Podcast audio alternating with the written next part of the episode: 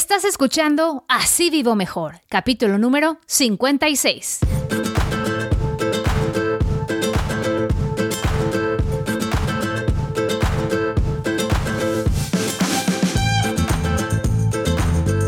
Hola, ¿cómo estás? Y muchísimas gracias por acompañarme en Así Vivo Mejor podcast, un programa dedicado a compartir contigo información práctica que nos ayude a administrar mejor nuestro dinero ahorrar y hacernos a la idea de vivir sin deudas para vivir mejor, porque cuando uno tiene en orden sus finanzas personales, se vive mejor, ¿a poco no? Con menos preocupaciones, menos estrés y mejor salud. Yo soy Yasmín Thomas, soy coach de finanzas personales y periodista mexicana radicada en Estados Unidos y ganadora de 11 premios regionales Emmy. Gracias por estar conmigo. Si es la primera vez que escuchas Así Vivo Mejor podcast, te doy una cordial bienvenida. Estás en tu casa. Te invito a que si te gusta, y espero que sí te guste, te suscribas para recibir los episodios directamente a tu teléfono inteligente. Puedes encontrar Así Vivo Mejor podcast a través del app de iTunes. Lo puedes escuchar en YouTube, en Stitcher, en Overcast, en Google Podcasts y por supuesto en Spotify. En iTunes y en Spotify es donde la mayoría de las personas están escuchando Así o Mejor Podcast. Así es que bienvenido, bienvenida si eres nuevo en el show. Y no dudes por favor en suscribirte. También uh, debes saber que me encanta recibir los mensajes de la audiencia. Si tú tienes una pregunta, un comentario, si quieres compartir una historia de éxito conmigo y con la audiencia, por favor, escríbeme. Mi email es yesmin, y e z m i n arroba. Personalmente respondo a todos los mensajes. Ese es mi compromiso para ti.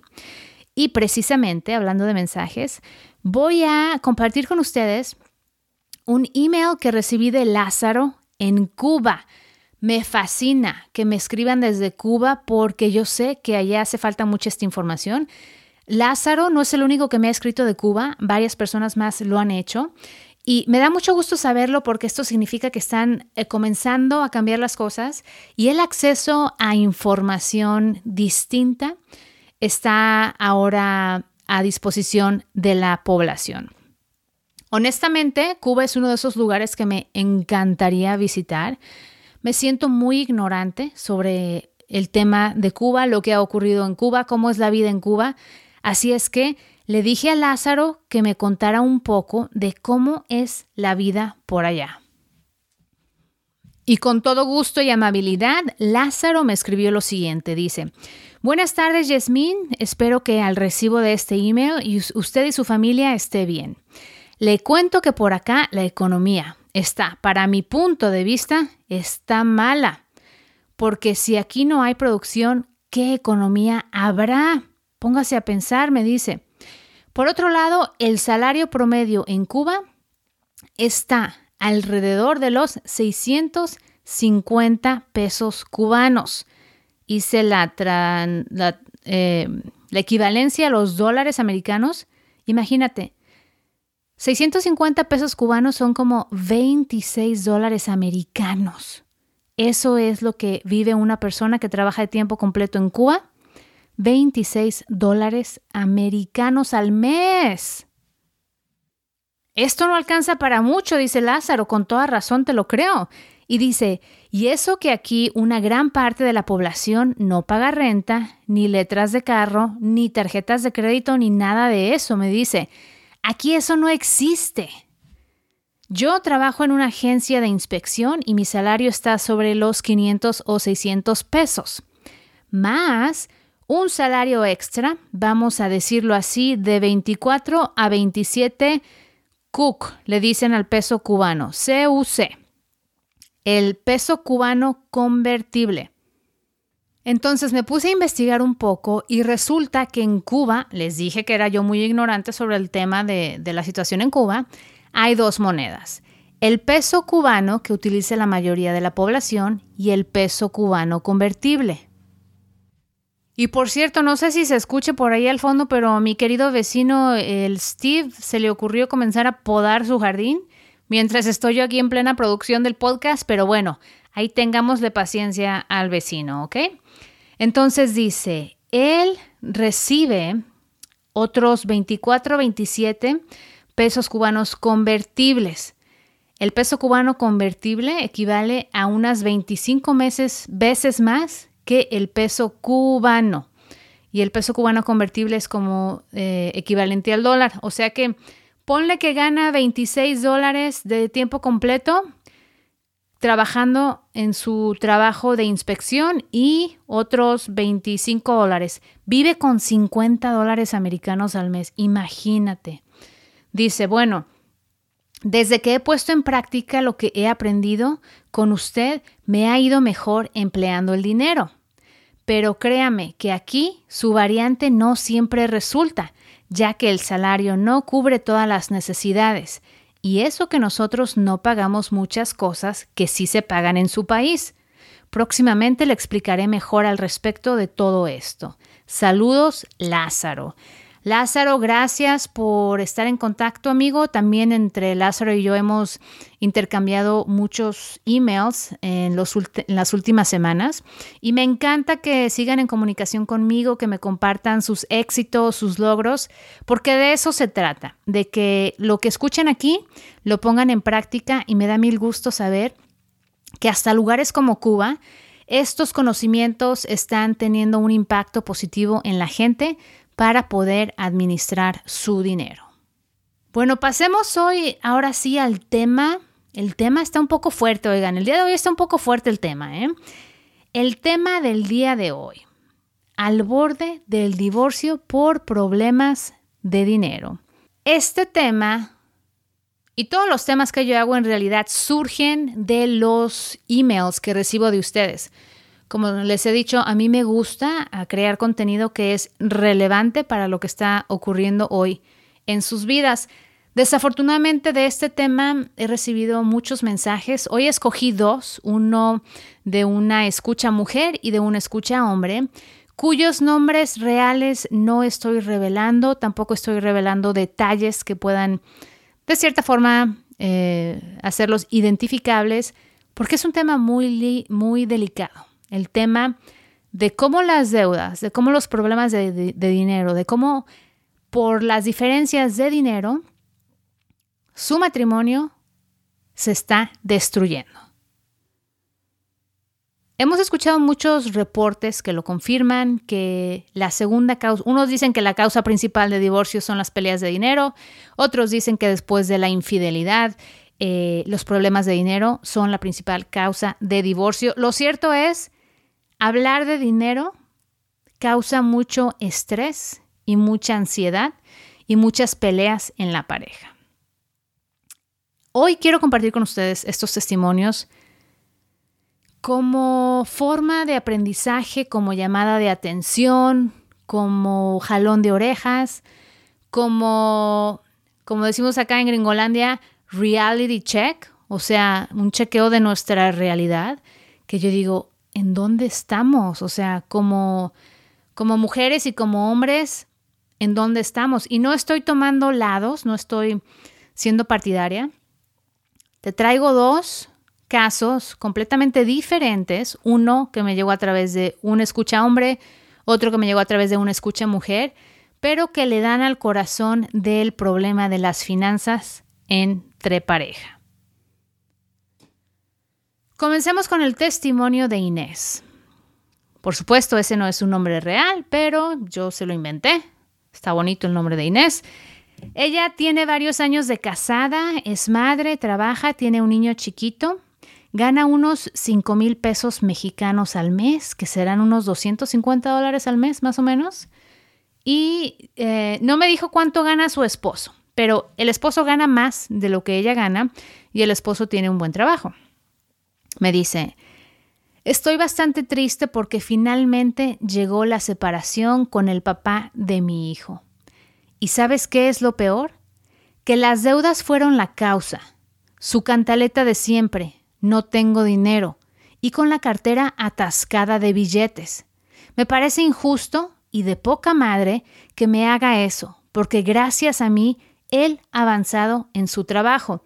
Ella me contaba que ella pagó por un curso que él tomó para poder obtener una promoción en su trabajo. Ella lo pagó. Dice, le pedí lo de la renta y me dijo que no tenía. Tampoco me ayudó con el pago del ginecólogo.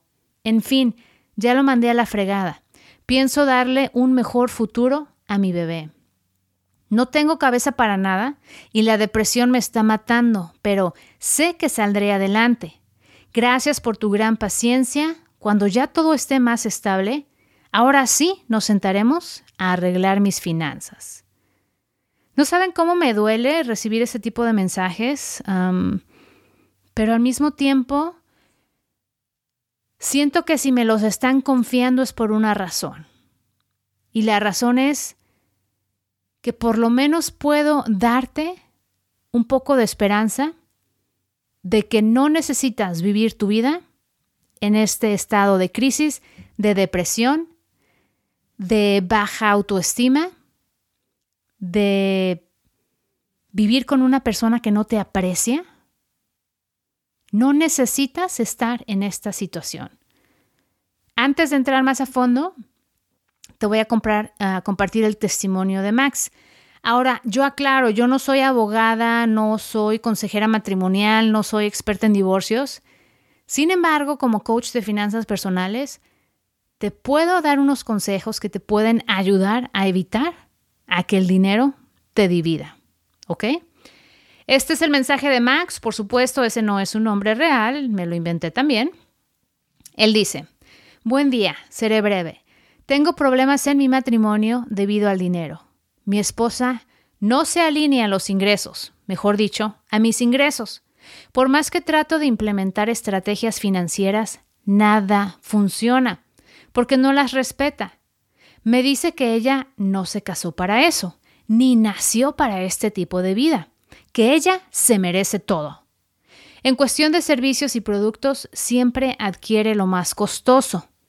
No conforme, además de gastar todo el dinero disponible, adquiere tarjetas de crédito y se endeuda con tal de cubrir sus necesidades, entre comillas. Van varias veces que además de insultarme y denigrarme, diciendo que soy un muerto de hambre y mediocre, que no quiere lo mejor por los medios que sea, me está amenazando con tramitar el divorcio. Definitivamente ya no sé qué hacer. Todo va de mala en peor. Está muy triste, ¿eh? está muy feo. Ah, dos casos diferentes. Un caso en el que el esposo, ah, pues, no es responsable. No quiero juzgar a nadie aquí, pero un esposo que no le da a la esposa lo de la renta, que no ayuda para pagar al hospital, que no aporta para criar al hijo, pues no es un esposo. Cuando uno se casa, uno se casa para permanecer juntos por las buenas y por las malas. Los que se casan en la iglesia católica, eso es lo que nos hacen jurar ahí a la hora del intercambio de los anillos y las arras y todo ese rollo. Pero pues parece que ya todo eso es solamente para sacar las fotos bonitas en la iglesia y para que te saquen el retrato y lo publiquen ahí en el periodiquito del domingo, ¿no? Es por puro show. Porque cuando se trata de la realidad, de que la vida es bien difícil y en la clase de matrimonio jamás nos dijeron que el dinero era una parte fundamental que podría causar problemas en el matrimonio. A mí nunca me lo dijeron, jamás me lo dijeron. Me aprendí todo lo que me tenía que haber aprendido para la clase del matrimonio, pero jamás se hablaron de las cosas reales, que es cómo el dinero puede dividir a las familias, a las parejas. En este caso con un esposo que no es responsable y en el otro caso de con una esposa que no es responsable, por Dios. ¿Cómo es posible que la mujer se gaste todo el dinero en sus caprichos, que compre todo lo caro, que solamente quiera pantallar a las demás personas, que se endeude con tal de comprar cosas que no puede costearse? Les digo, no quiero juzgar, pero me la imagino. He visto demasiadas mujeres que traen una bolsa de marca de diseñador que les costó cuatro veces el salario del esposo. Que tú dices, ¿de dónde? Me fascinan las cosas bonitas, me fascinan las cosas de marca, pero hay que ser responsables. No tiene nada malo traer una bolsa buena, pero tiene todo de malo que te vayas y te endeudes con tal de traer la bolsa. ¿Para qué? Para apantallar a las demás personas. Lo que tú tienes no te define. Los objetos que tú compras no te definen, pero ¿sabes qué sí te va a definir? Terminar con tu matrimonio porque sientes que es obligación de tu esposo darte un estilo de vida que está fuera de sus posibilidades. No entro en detalles, no sé cuánto gana, no sé cuánto gaste la esposa, pero algo que es muy claro en el ejemplo de Max. Una mujer que cree que se casó y que es obligación del hombre mantenerla como niña rica, no es nada más que una niña caprichosa, una bebita caprichosa que está llorando para que le den su chupón. Eso es lo que me imagino. Una mujer que ya se casó, que tiene hijos, porque ellos tienen hijos, debería desarrollar la madurez para apreciar el valor del dinero, apreciar el trabajo de su esposo, administrar muy bien su dinero. Esa es la responsabilidad tanto de la mujer como del hombre, administrar bien el dinero para el bienestar de la familia. Ahora, Max me dice, ya no sé qué hacer, me está amenazando con el divorcio. Mi respuesta para Max, insisto, no soy abogada ni, experta en divorcio. ¿Por qué quieres estar con una mujer que te denigra, que te ofende, que solo te utiliza para que le compres cosas? Él me mencionaba que él estaba en la relación ya a estas alturas por, por los hijos. Pero a veces uno, por hacer las cosas por los hijos, no se da cuenta que les está haciendo daño. En el caso de Max, este comportamiento ofensivo, abusivo de la esposa es lo que están aprendiendo los hijos. Y entonces, ¿qué va a pasar? Que si son hijas, las hijas van a crecer y a repetir el modelo que aprendieron de, sus de su mamá. Y los hijos van a crecer a aprender que está bien que los ofendan y los maltraten. Y ese no es el punto del matrimonio, ese no es el punto de criar hijos, eso no es hacer lo mejor para los hijos. Lo mejor para los hijos a veces es tomar la decisión más difícil. Y yo te puedo decir que si tú tienes problemas de dinero en tu matrimonio porque no se saben administrar, porque les encanta el relajo, porque eh, pues son desordenados, esa es una cosa. Eso se puede resolver con disciplina. Es como acostumbrarte a ir al gimnasio, acostumbrarte a tender la cama todos los días, acostumbrarte a hacer un presupuesto y vivir con el presupuesto. Esos son hábitos que tú puedes cambiar. Pero si tú vives con un tipo o una tipa que te maltratan, que no está tomando en serio su responsabilidad como padre, como madre, como esposo, como esposa, que te ningunea, que te ofende, tú Ahora sí, como decía el comercial de la campaña famosísima en México, vales mucho y mereces respeto. Yo sé que soné cursi, pero es cierto. Tú vales mucho y mereces respeto. ¿Y sabes qué? El respeto es gratis. La dignidad es gratis. No tiene por qué tu pareja hacerte sentir de tal manera tan baja. ¿Dónde vas a estar tú en 20 años si continúas en una relación como esta? No vas a estar en ningún buen lugar. Yo no promuevo el divorcio, yo no digo, ay, divórciate o no te divorcies. No, no, este episodio no es para eso. El mensaje claro y explícito de este episodio es, nadie tiene el derecho de maltratarte, de ofenderte, de obligarte a comprar cosas que están fuera de su presupuesto? Si esa es tu situación, mi pregunta es, ¿a qué le estás tirando con esta persona? Puede ser muy difícil separarte, pero ¿sabes qué? Va a ser más difícil vivir con esa persona otros 20 años. Va a ser más difícil lidiar con una persona porque no mejoran, empeoran. Esto no va mejorando, esto va empeorando. Y en el caso de Max, el comportamiento de su esposa ya no es ni un problema de dinero. Es ahí donde nos confundimos. A veces creemos que los problemas que tenemos en el matrimonio por dinero son causados porque no ganamos suficiente dinero. Y muchos casos no ese es el problema. ¿eh? El problema hay que buscarlo y hay que aliviarlo de raíz. Es como si tú te dedicas a practicar la dieta de la T. Taco, tortas, eh, todo el día, toda la noche, pura comedera, cochinera en la calle. ¿Y qué pasa? Que siempre traes malestar, estás ah, pasado de peso y te sientes muy mal. Entonces, ¿qué haces? ¿Te tomas eh, la píldora para la dieta o te tomas el Pepto Bismol para que te quite la diarrea?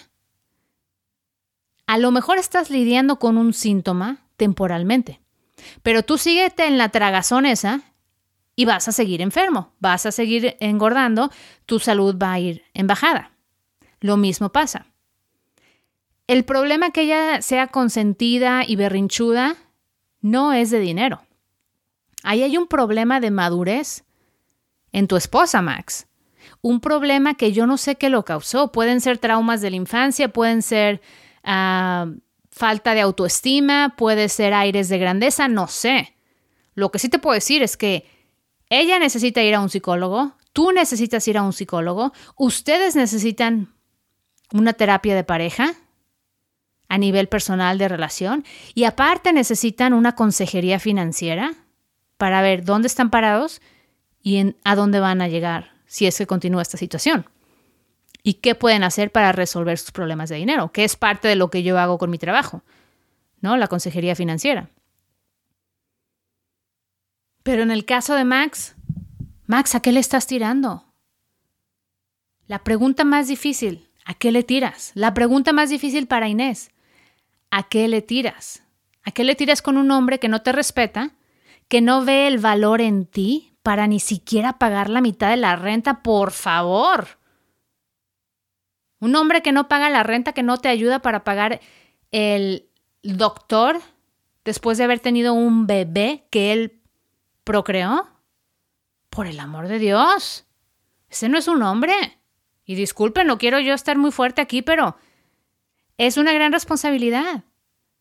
No tenemos que tomar el matrimonio a la ligera. Y si queremos tener un matrimonio que funcione y que dure, necesitamos hablar de dinero como se habla de cualquier otro tema. Necesitamos administrar las finanzas juntos. En este episodio no voy a hablar de los tips para administrar finanzas unidas y no separadas. Ya lo hice. Escuchen el capítulo 19 de Así Vivo Mejor Podcast. En ese hablo de los 10 tips para evitar los problemas por dinero en tu matrimonio. Y el capítulo 46 de Así Vivo Mejor Podcast se trata de cómo ayudar a mi pareja a no tener tantas deudas. ¿Ok? Esos son temas del dinero en pareja que te pueden ayudar. Pero si estás en una situación en la que tu esposo o esposa es abusivo en cuanto al tema del dinero, porque el no, el no darte dinero es un es una comportamiento abusivo. El, el ningunearte, ofenderte, exigirte que compres caprichos que no puedes costear, no está bien. Lo único que quiero es que tú te pongas a considerar, ¿por qué estoy aguantando esto? Yo merezco respeto y me merezco una mejor vida y a lo mejor te toca tomar decisiones fuertes y difíciles, pero vas a estar mejor sola que mal acompañada. Mejor solo que mal acompañado. Bueno, a veces hay que tomar estos temas que no son tan ah, de felicidad y de celebración y todo, pero que es importante, eh, es importante hablarlos. ¿no? Tampoco podemos tapar el sol con un dedo. Bueno, llegamos ya al fin de este podcast. Si te gustó, por favor, compártelo. Ya sabes, te lo pido todos los días. La manera más fácil de hacerlo es en tus redes sociales. Mándalo por Facebook, WhatsApp, por cualquier red social. Y recuerda que si ya te, ya te cansaste de que no te alcance el dinero y estás decidido a cambiar el rumbo de tu vida, es importantísimo que inviertas en tu formación financiera. Ponte a pensar, si tus finanzas son un desastre, si estás endeudado, si no te alcanza, es porque nunca aprendiste a administrar el dinero. No te estoy, no, no, no te estoy juzgando, simplemente es que a nadie nos enseñaron bien cómo administrar el dinero. Te toca ya en tu vida de adulto invertir en tu formación. Suscríbete a mi programa de Sin deudas, así vivo mejor, a través del cual te voy a enseñar cómo administrar tu dinero, cómo pagar deudas y cómo construir un futuro financiero sustentable y saludable. Visita asivivomejor.com diagonal cursos y con, utiliza el cupón futuro para obtener 20 dólares de descuento en la compra del curso Sin deudas, así vivo mejor. Como un extra, te voy a brindar acceso a mi grupo privado de Facebook, mi grupo VIP para Very Important Intelligent People, o sea, para gente muy importante y muy inteligente, a través del cual tienes acceso directo en vivo conmigo para resolver tus preguntas de dinero. Ese acceso es exclusivo para los participantes de mi programa Sin Deudas, Así Vivo Mejor. Visita asívivomejor.com, diagonal cursos para hacer tu compra y utiliza el cupón podcast, ¿ok? Y si quieres ver este, un resumen de este capítulo, escucharlo de nuevo o compartirlo a través de mi sitio de internet, visita asívivomejor.com, diagonal 56. Y gracias por escucharme porque con tu compañía Así vivo mejor. Yo soy Jasmine Thomas y te espero en la próxima.